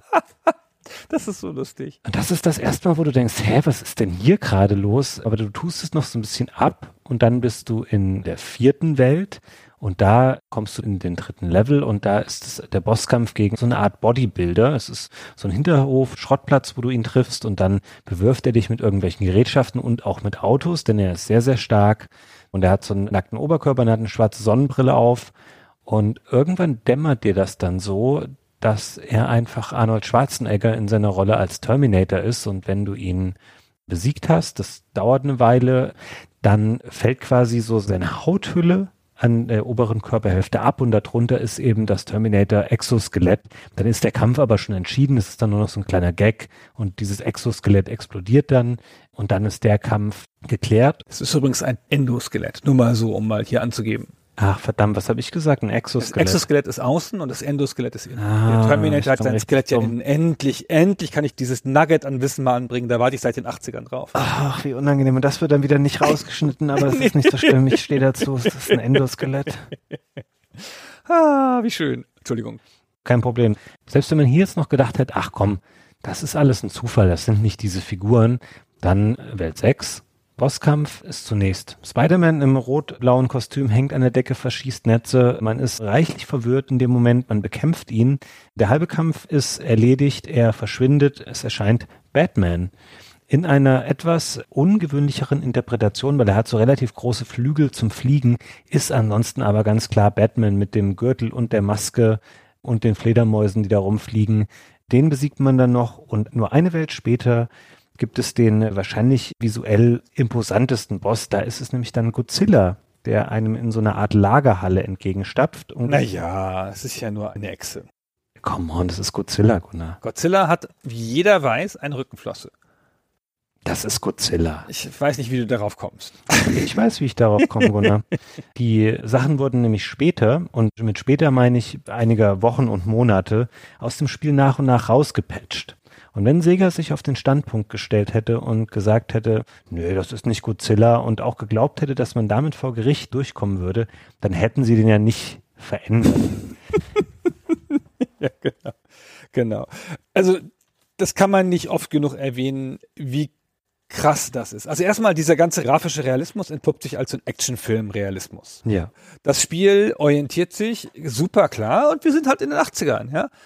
An amerikanischen Actionfilmen, an der amerikanischen Comicwelt, an amerikanischen Popkultursachen. Godzilla jetzt als einzige Ausnahme, als eine japanische Popkultur-Ikone, aber da fehlt ja auch die Rückenflosse. Und das ist eindeutig Masche, das wollen sie. Ein bisschen hat das das ähm, Arcade-Spiel auch schon, aber hier ist es noch extremer. Der Spider-Man kommt im Arcade-Spiel auch schon vor, aber halt als Gag. Der sitzt halt alle paar Levels oder so, sitzt mal so ein Spider-Man an der Wand und wenn du ihn nicht schnell abwirfst mit dem Schrägen, dann verschwindet er halt. Also ich weiß nicht, ob man in den späteren Leveln gegen den kämpft, aber ich bin da nie gekommen. Ich glaube nicht. Ich glaube, diesen Kampf gegen den Spider-Man gibt's nur im Mega Drive-Spiel. Und diese amerikanisch anmutenden Hintergründe, Poster mit Marilyn Monroes Gesicht drauf und sowas, das ist alles schon im Arcade-Spiel angelegt. Das Spiel orientiert sich halt ganz stark nach Westen. Und das hat es, glaube ich, gar nicht gemacht mit Blick auf den amerikanischen Markt. Aber damit macht es dem amerikanischen Markt ein Identifikationsangebot. Das ist ein East meets West Spiel sozusagen. Es nimmt halt dieses japanische Klischee vom Ninja, vom Shinobi, äh, mit den Shuriken und diesen ganzen Gegnern dieser Art, setzt das in so ein amerikanisches Setting mit den amerikanischen Klischees, mit Rambo und Spider-Man und Batman und so und vermixt das so zu so einer in sich einigermaßen funktionierenden wilden Mischung von bunter Action und das ist sicherlich einer der Gründe des Erfolges, glaube ich. Ja, das hat ja nämlich in beiden Märkten gut funktioniert, sowohl im Westen als auch im Osten. Weil man fairerweise sagen muss, wir in Europa hier, da ist das Spiel ein paar Monate später erschienen, nämlich erst so im Frühjahr 1990, da waren schon Sachen rausgepatcht. Also den Rambo und den Batman, die gab es gar nicht in den PAL-Versionen, die wir hier hatten. Der Batman war dann so ein geflügelter Dämon und dem Rambo haben sie die Haare abgeschnitten. Das macht extrem viel aus. Wenn die Haare weg sind, dann denkst du nicht mehr, das ist Rambo, der da mit dem Flammenwerfer ankommt. Der Spider-Man durfte tatsächlich noch ein paar Jahre im Spiel verbleiben. Der hat dann nur ein richtiges Credit bekommen, weil Sega hatte ohnehin dann die Lizenz, weil es einige Spider-Man-Spiele auch für Sega-Plattformen gab zu der Zeit. Deswegen haben sie den noch drin belassen und nach und nach die anderen aber rausgenommen und auch Spider-Man dann bei so Neuauflagen, die es so um 2010 rum gab zum Download, da war der dann auch raus, indem sie ihn einfach so farblich verändert haben, dass er nicht mehr als Spider-Man erkennbar war. Ich möchte aber nochmal auf diese Vermischung oder diese Zusammenführung von West und Ost kommen, die du eben angesprochen hast. Ähm, Du hast ja schon mal gesagt, das soll so ein bisschen äh, spielerische Form des amerikanischen Actionfilms der damaligen Zeit sein. Und dass da eben diese Figuren auf auftauchen, liegt nach Überlieferungen von Noriyoshi Oba, das ist der Hauptverantwortliche bei Sega für das Spiel, den du häufiger auch vorhin schon mal zitiert hast, daran, er hatte vage Ideen davon, welche Art von Figuren oder Charakteren in dem Spiel auftauchen sollten. Und da hat er wohl ein paar Skizzen gemacht, aber er hat dann, da der Zeitdruck groß war, auch einfach Fotos verwendet und hat die an einen Designer weitergegeben bei Sega, nämlich den Aohiro Barama und hat gesagt, ja, hier, guck dir die mal an, sowas fände ich cool, so ein Rambo oder ein Spider-Man, bau da mal was. Und der Herr Barama hat dann gesagt, ja, okay, mache ich. Und dann hat er einfach diese Vorlagen, die teilweise auch auf den Fotos existierten, relativ genau nachgebaut und als 16-Bit-Figürchen in das Spiel gepackt. Und am Ende war es dann eben wohl einfach so, dass man nicht all diese fertigen Assets wegwerfen wollte und konnte, da der Zeitdruck hoch war. Wir haben vorhin schon mal ausgeführt, dass das Spiel ein äh, Mega Drive Frühwerk ist und es gehörte zu so einer Batterie an Spielen, die Sega im ersten Jahr nach Erscheinen des Mega Drive rausgebracht hat, weil es gab wenig Dritthersteller-Support und es gab leider noch Nintendos NES-Konsole, die, was für Sega extrem unglücklich war, zum Mega Drive Launch Super Mario Bros. 3 bekommen hat. Das hat ganz viel des Hypefeuers gelöscht, was um das Mega Drive hätte entstehen können, weil alle, gerade auch in Japan, waren scharf auf Super Mario Bros. 3. Sega hatte diese neue Konsole, hatte aber wenig Spiele von anderen Herstellern und deswegen haben sie ein Spiel nach dem anderen rausgebracht, also wirklich in großer Zahl. Wir sprechen hier von über einem Dutzend eben innerhalb von einem Jahr. Das waren Sachen, die sie relativ leicht rausbringen konnten, sowas wie Golden Axe, Super Hang-On und solche Sachen, die Arcade-Portierungen waren. Aber eben auch ein Revenge of Shinobi, was ja ein originär komplett neues Spiel war. Und natürlich sagst du dann nicht, ah, unser Grafiker hat versehentlich lauter Figuren gebaut, die wir gar nicht verwenden können oder dürfen, sondern so, du denkst vielleicht, ach komm, das bringen wir erstmal raus und dann gucken wir in zwei, drei Monaten nochmal, was damit dann wird das würde sich niemals heute wiederholen. So eine Sache von so einer Firma wie Sega würde es nie mehr geben, dass sowas auf den Markt käme. Es waren ein bisschen andere Zeiten. Das Spiel sollte raus und deswegen existieren eben diese insgesamt sind es, glaube ich, fünf verschiedene Versionen von 1.00 bis 1.04 des Spiels und das ist auf jeden Fall was wirklich bemerkenswertes, was du in wenig anderen Spielen findest. Also solche off offensichtlichen Copyright-Verletzungen, wie sie hier passiert sind. Ja, das hat dann halt zu diesen ungewöhnlich vielen Versionen geführt. Für Konsolenversionen gibt's ja einfach auch manchmal nur 1.0 und das war's dann für immer. Ja. Und hier wurde das für Compilations, für neue Territorien und so immer nochmal angepasst. Und dadurch sind halt diese vier Versionen entstanden, von denen die Virtual Console Version die letzte ist, die jetzt auch wahrscheinlich gilt, die jetzt gar keine dieser Figuren mehr drin hat. Diese Godzilla-artige Figur ist jetzt ersetzt durch einen skelettierten Dinosaurier, der aber innen noch Organe hat. Sieht echt auch ganz cool aus, ist aber natürlich ein ganz anderes Flair. Weit ab von diesem amerikanisch angehauchten Monster-Szenario da, ne, diesem 80er-Szenario. Das sieht halt sehr modern aus, diese Pixel-Skelettfigur, die sie jetzt haben. Ich finde, das passt alles in seinem Nicht-Zusammenpassen, hat das ganz gut zusammengepasst damals. Es gibt auch noch diesen sensationellen Gegner, die weiblichen Ninjas, die wir noch nicht erwähnt haben, die halt als Nonnen da langlaufen. Ja. Ganz schlanke, gerade laufende Nonnen, die dich auch nicht angreifen und an denen deine Sterne auch vorbeifliegen, wenn du sie wirfst. Also du kannst denen nichts tun. Und in dem ersten Mal, dass du sie triffst, ich glaube in drei oder so, in, in Tokio, ne, das erste Mal. Ja. Da ist dann auch ein Loch gleich am Anfang des Levels und da fallen sie gleich rein. Ja, das ist super. Das machen die Gegner auch total oft übrigens, dass die selber da reinfallen, ja, wenn mhm. die springen oder sich vertun und so. Und du kannst da einfach stehen bleiben an der Stelle, den einen Gegner, der dir gefährlich werden kann, umhauen und dann guckst du einfach, das Spiel hat ja kein Zeitlimit, dazu, wie Dutzende von Nonnen in das Bild gelaufen kommen nach und nach und alle zu Tode kommen in dem Loch. Oder vielleicht ist immer nur eine Nonne, die ins Loch springt und hinterher wieder rausklettert. Das wissen wir nicht. Aber total absurde Szene. Und du denkst dir, was macht das da? Warum springt die da rein? Warum kann ich da nichts tun? Das wird nicht angekündigt. Und dann springst du halt weiter und läufst halt weiter. Und wenn du an ihr vorbei bist, dann wirft sie tückisch, man kann es nicht anders sagen, tückisch, wirft sie das Nonnengewand ab und dahinter ist ein rot gekleideter weiblicher Ninja, der dich angreift. Ehrlich, es ist ein Tick klischeehaft 80s, aber es ist so cool. so cool. Ja, es ist viel. Diese 80er Jahre Coolness, wie man sie eben aus Hollywood-Filmen der damaligen Zeit auch kennt, die wird im Spiel hier verbraten. Ich finde es das gut, dass du diese Nonnen nochmal ansprichst, weil generell bei den weiblichen Charakteren im Spiel, das ist durchaus auch nochmal ansprechenswert. Da gibt es noch eine andere Figur, die relativ spät im Spiel auch erst eingeführt wird. Das ist so eine sehr zierliche, schlanke Dame in so einem etwas luftigeren Kleid die ganz gut springen kann und dich auch im Nahkampf angreifen kann. Da war ich so überrascht ist, glaube ich, der Standardgegner, der mit Abstand die meisten Treffer vertragen kann, was echt auch kurios ist, weil die meisten Gegner weißt du irgendwann, wie die sich verhalten, dann weißt du, wann du deine ein, zwei Schuriken auf die wirfst, damit die quasi sterben und hier musst du, glaube ich, die Figur achtmal treffen. Ich habe es irgendwann mal gezählt, ich dachte, das kann doch nicht sein, was ist denn hier los? Also das sind durchaus ernstzunehmende Gegner. Man weiß nicht genau warum, weil es auch eher wirklich ein Standardgegner ist, der mehrfach dann auch auftaucht, teilweise auch zusammen an der gleichen Stelle in mehrfacher Ausführung. Da wird auch nochmal zum Ende hin tatsächlich die Schwierigkeitsgradschraube ein bisschen angezogen. Und das auch, das muss ich an der Stelle hier auch kurz noch erwähnen, durch eine andere Idee, die ich für ausgesprochen dämlich halte nämlich das, was sie in Level 8.2 machen, das ist quasi der vorletzte Level vor dem finalen Bossfight, das ist ein großes Labyrinth. Man stelle sich das vor als so ein typischer 2D-Level auch, in dem man quasi in alle Richtungen erkunden kann und muss und es gibt eine Vielzahl, es sind Dutzende an Türen, die nur mit so kryptischen Symbolen verziert sind und jeweils zwei dieser Türen hängen räumlich zusammen. Das heißt, wenn ich durch die eine Tür durchgehe, komme ich an einer anderen Stelle wieder raus. Und wenn ich keine Karte mir davon irgendwie angeschaut hätte, Gunnar, die es nicht im Spiel gibt, sondern die du dir irgendwo im Internet angucken musst, ich hätte niemals verstanden, durch welche Türen ich hier wie gehen muss, um ans Ende dieses Levels zu kommen. Und zwischendurch kommen immer neue Gegner. Fand das wahnsinnig anstrengend. Also weiß nicht, wer da wirklich dran Spaß hat. ist kurioserweise was, was sie in ähnlicher Form später auch nochmal in dem Shinobi 3 übernommen haben.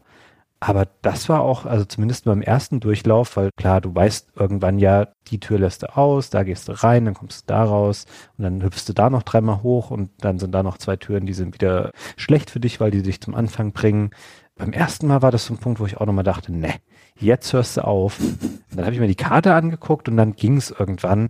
Aber das ist nichts, wo ich sagen würde, es war eine sehr spaßbringende Idee, die man hier eingebaut hat. Die Level versuchen ja grundlegend alle eine Räumlichkeit zu erzeugen. Also eine Lagerhalle, einen Hafen, ein Felsplateau in der Nähe eines Wasserfalls.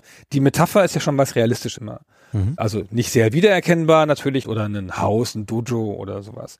Und dieses Labyrinth ist halt mit Keller noch am weitesten gefasst, ist halt irgendwie so ein Keller oder ein Dungeon aber die ganze Architektur ergibt überhaupt gar keinen Sinn mehr. Ja. Und das passt auch nicht. Nee. Diese Art der Bewegung passt auch gar nicht ins Spiel. Das hat eher so was Metroid-haftes, so mit hoch und runter und durch die Tür und dann zurück und so. Also so ganz abstrahierte Levels. Und das verlässt auch völlig das Design und das Flair des restlichen Spiels an der Stelle. Und das macht ja auch noch keinen Spaß, leider, diese Stelle. Also ich finde, das ist halt komplett misslungen und passt auch nicht ins Spiel. Ich weiß auch nicht, vielleicht haben sie es in der Eile eingebaut. Du hast vorhin angesprochen, dass die sich halt nicht leisten konnten, da die Figuren nochmal zu ersetzen, weil sie unter Druck waren. Die haben das Spiel in sechs Monaten entwickelt. Hm. Ja, das hat eine sechs Monate Entwicklungszeit. Das hat nicht so wahnsinnig viel Umfang, aber es hat ja dann doch, keine Ahnung, 20, 30 Gegnertypen oder so, acht Bossfights, acht verschiedene Grafiksets mindestens mal oder noch mehr.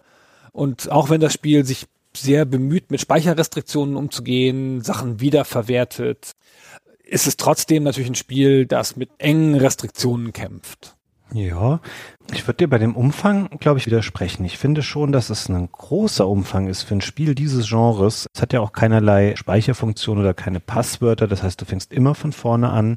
So ein Spiel willst du ja nicht länger als zwei, drei Stunden am Stück oder generell spielen und dann soll das auch mal durch sein. Das erste Shinobi, das Arcade-Spiel, kannst du, wenn du gut bist, in einer halben Stunde lösen ich finde das extrem positiv an dem Spiel, dass es eben so groß ist, wie es ist, dass du deine zwei bis drei Stunden dafür brauchst. Und ich kann mir vorstellen, dass dieses Labyrinth nochmal sowas war, wo sie vielleicht noch einen draufsetzen wollten und gedacht haben, geil, damit verlängern wir das Spiel jetzt nochmal um eine halbe Stunde. Es wäre aber nicht nötig gewesen. Niemand hätte gesagt, das Spiel ist viel zu kurz, weil das einfach grundsätzlich ein Genre ist, in dem du nach ein paar Stunden oder nach einer niedrigen einstelligen Anzahl an Stunden fertig bist. Und da finde ich es schon erstaunlich, was sie überhaupt in der kurzen Entwicklungszeit in dieses Spiel reingeballert haben. Es gab keine Vorlage, kein Arcade-Spiel, wo man gesagt hätte, okay, da packen wir noch ein Level dazu oder so für zu Hause, sondern es ist ein komplett neu gebautes Spiel. Und da finde ich das schon sehr, sehr erstaunlich, Zumal das Spiel auch echt gut aussieht, sich gut anhört. Da gebe ich dem Spiel all den Credit, den es ja auch über die Jahre bekommen hat. Ja, ich meinte das auch ein bisschen anders. Ich finde es aus der Spielersicht eine völlig angemessene Länge mit den vielen unterschiedlichen Levels und so. Ich finde aus der Produktionssicht eines Spielestudios, wenn du so die Räume aufzeichnest oder die Level mal so aufzeichnest, das ist nicht viel. Ja, das stimmt. Also du musst nicht viel Welt dafür bauen. Und klar musst du es austarieren und hast viel Animationen und viel verschiedene Gegner und alles Mögliche so. Aber die Welt, also das reine Material, das du da sozusagen herstellen musst für dieses Spiel, ist nicht so wild. Das ist schon kleineres Projekt. Und das war ja auch ein Projekt, das sie, wie gesagt, relativ schnell durchkriegen mussten, ja, weil die Konsole ja dann rauskam. Und das ist auch ein unerfahrenes Team gewesen, ein relativ junges, unerfahrenes Team hier. Der Noriyashi Oba, der war gerade ein Jahr bei Sega und hat gleich dann so ein Projekt bekommen, wie überhaupt in der Zeit Sega Personalmangel hatte, weil sie halt jetzt plötzlich nicht nur das Arcade-Business hatten, sondern auch das Konsolen-Business so richtig in Gang kommen sollte und sie halt auch unerfahrenen Leuten zu der Zeit Chancen gegeben haben. Und man sieht ja auch, dass dieses Team hat sich ja bewährt. Das ist ja dann das Team, das Revenge of Shinobi gemacht hat und erfolgreich gemacht hat, hat er dann auch noch Street of Rage gemacht. Da habe ich gehört, das soll ein super Spiel sein, habe ich meinen Podcast drüber gehört. Oh ja. In der Folge zu Streets of Rage beziehungsweise dessen Nachfolger haben Christian und ich auch viel über einen Mann namens Yuzo Koshiro gesprochen übrigens. Und der war hier auch schon involviert. Das war gar kein Sega-Mitarbeiter, sondern ein Freelancer. Und der hat die Musik gemacht und auch hier merkt man ganz deutlich, wie sehr auch er sich hat inspirieren lassen von Musik, die jetzt vielleicht nicht in Japan angesagt war damals, sondern die eben so typische amerikanische Charts oder MTV-Mucke zu der Zeit war. Er hat da ganz wild verschiedene Stile und Stimmungen zusammengeschmolzen für Revenge of Shinobi und auch die Musik darum ein Element, das immer sehr hervorgehoben wird in der Betrachtung des Spiels. Wir können uns ja mal ein Stück anhören aus dem Spiel, was bezeichnenderweise auch das Shinobi heißt. Es taucht relativ früh im Spiel auf, wie hier verschiedene Stile miteinander kombiniert werden.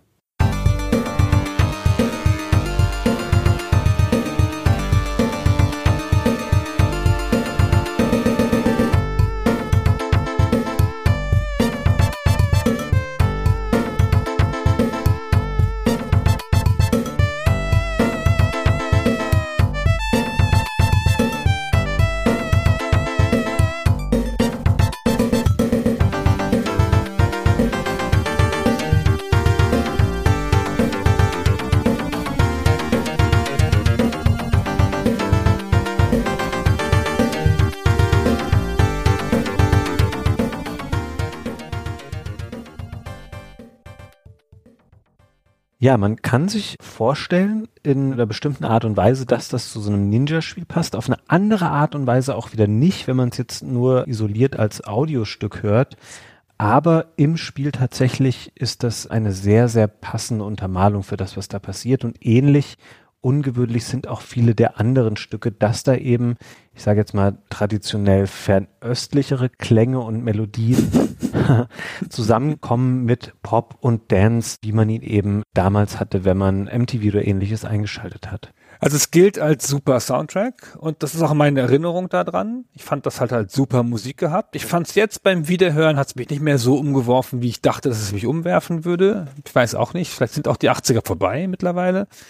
Sogar für mich, keine Ahnung. Aber es ist halt coole Musik, es ist variantenreiche Musik und es ist Musik, mhm. die halt super dazu passt. Also wirklich super zur Spielerfahrung. Ich möchte auch gern noch ein Stück anspielen. Ich möchte noch Chinatown kurz anspielen. Na gut. Das ist immer ein bisschen das Vorzeigestück auch, neben dem Stück, das du jetzt gerade angespielt hast. Und das ist auch also wirklich ein sensationelles Stück dafür.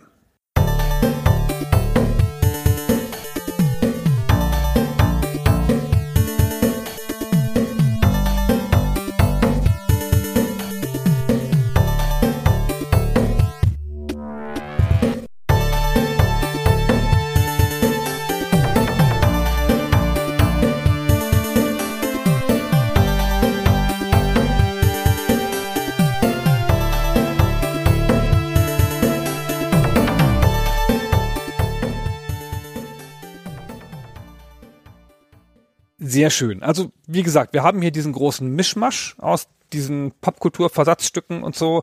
Wir haben noch gar nicht alle Mischmäsche genannt. Das Spiel hat ein sensationelles Intro von so einer Schattenfigur, so also Schatten-Ninja, der da erscheint. Und das ist direkt aus einer japanischen Fernsehshow, aus der Show Shadow Warrior entnommen.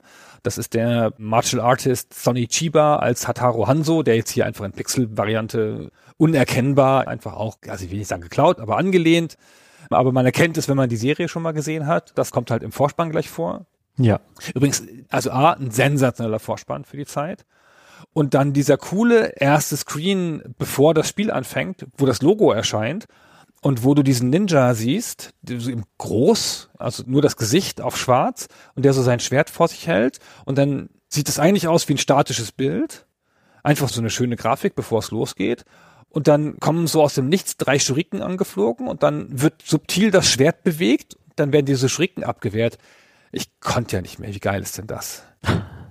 Ja, das macht schon extrem viel her. Ich würde das gerne nochmal zum ersten Mal im Jahr 1989 sehen. Ich glaube schon, dass es damals richtig beeindruckend war. Und ich habe auch jetzt nochmal, als ich mir angeschaut habe, was waren denn eben andere frühe Mega Drive-Spiele, verstehe ich vollkommen, warum das Spiel eben so abgefeiert wurde zur damaligen Zeit. Es hat sicherlich viel seines Rufs eben auch dem frühen Erscheinungstermin zu verdanken, weil die anderen Spiele waren einfach alle nicht auf dem Niveau dieses Spiels. Wir sind ja noch in einer Zeit, bevor es überhaupt Sonic oder sowas gab auf dem Mega Drive.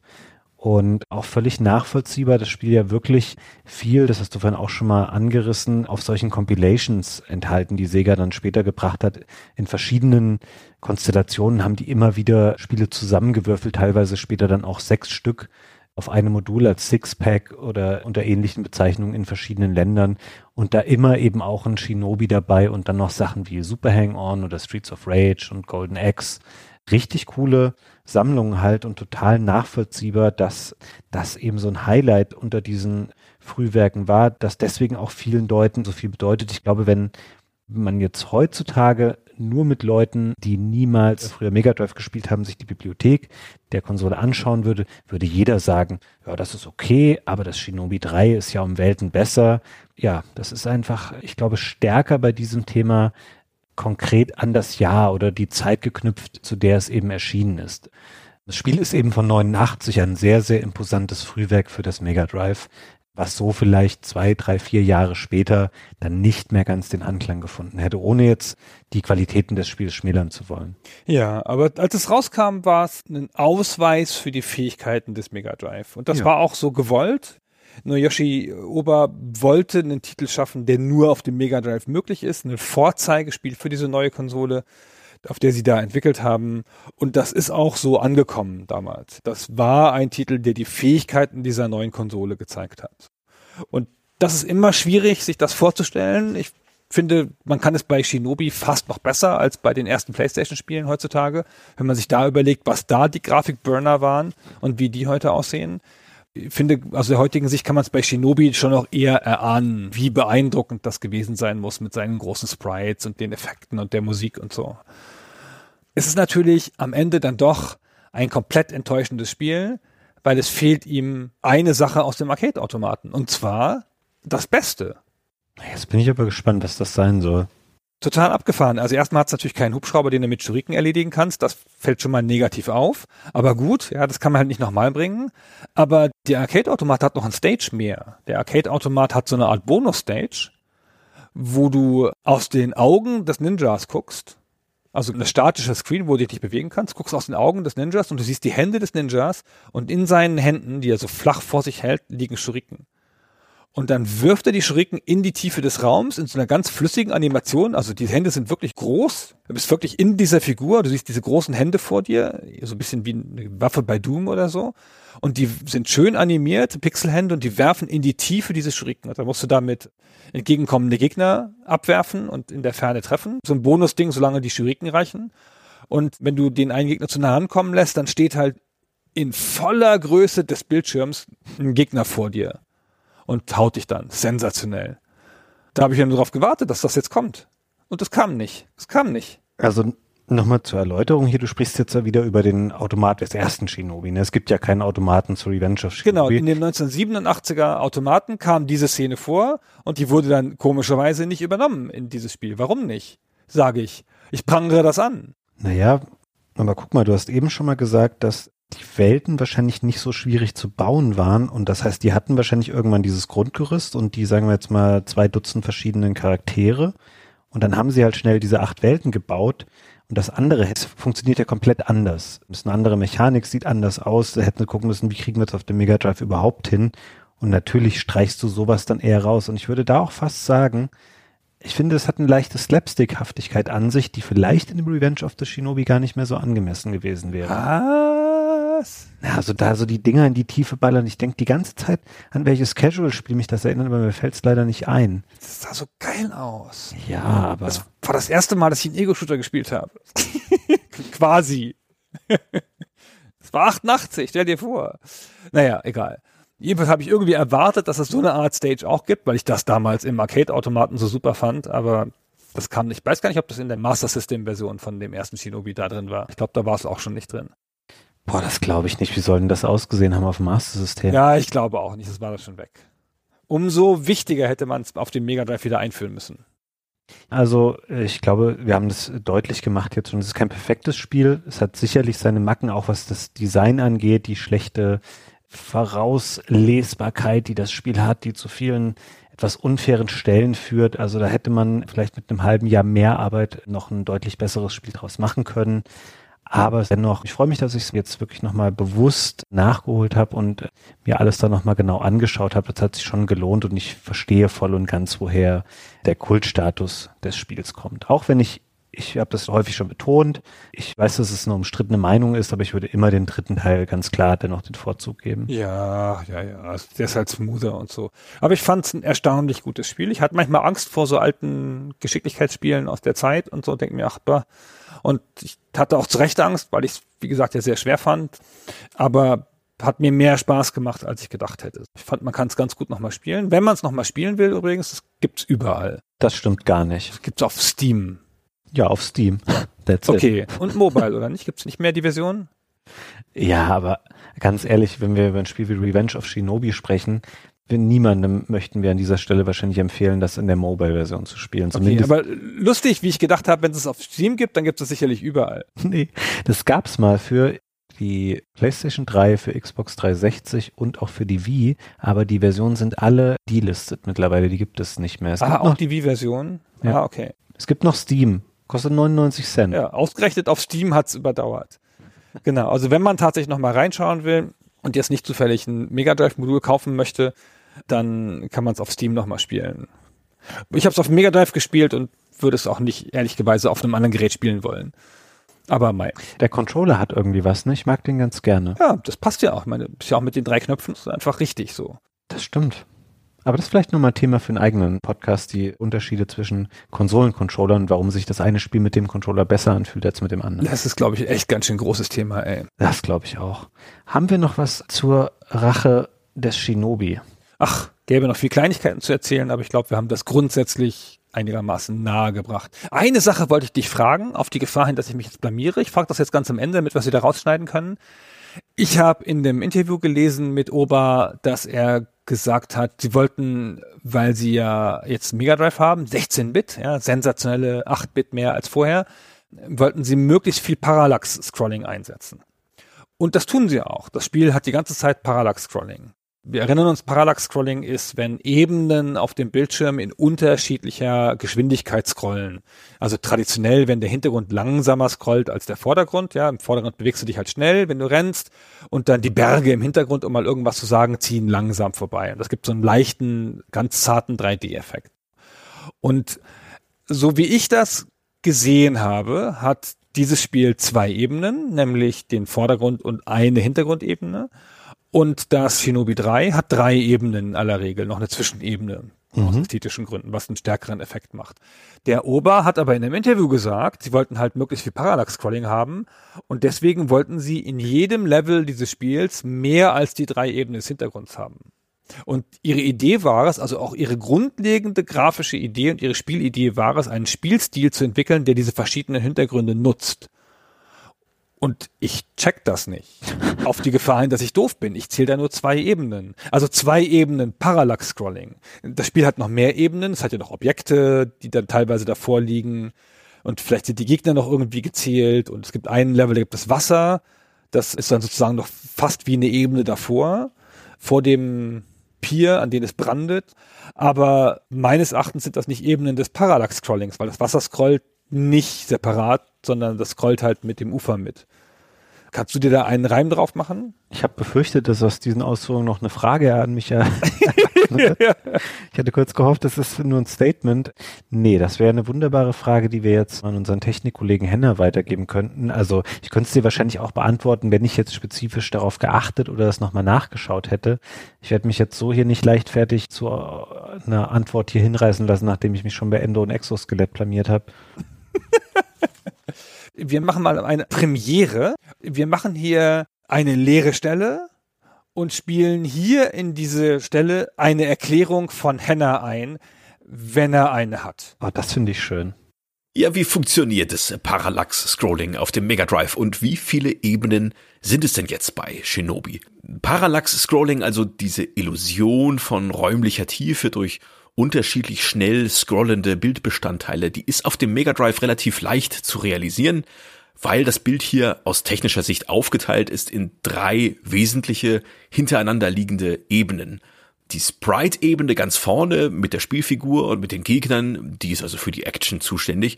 Und dahinter gibt es noch zwei scrolling-taugliche Bildebenen, die aus Kacheln zusammengesetzt sind. So, und für die Kacheln dieser zwei Scrolling-Ebenen und für die Sprites können Programmierer unterschiedliche Prioritäten definieren, die dann darüber entscheiden, was gerade zu sehen ist. Also was ganz vorne ist. So kann ein Sprite zum Beispiel ganz weit vorne vor den anderen Ebenen liegen oder auch mal dahinter verschwinden, wie zum Beispiel hinter den Palmen in Sonic, je nach festgelegter Priorität. Und genau genommen gibt es eigentlich noch zwei weitere Ebenen. Eine statische Hintergrundebene, die ist allerdings meistens von den anderen verdeckt und eine ganz vorne für das Interface, also für die Punktanzeige, Gesundheitsanzeige und so ein Zeug. Diese beiden Ebenen scrollen aber nicht. Die sind statisch und die sind für uns völlig uninteressant. Können wir gleich wieder vergessen. Wichtig fürs Parallax-Scrolling sind die beiden scrolling-tauglichen Ebenen hinter den Sprites.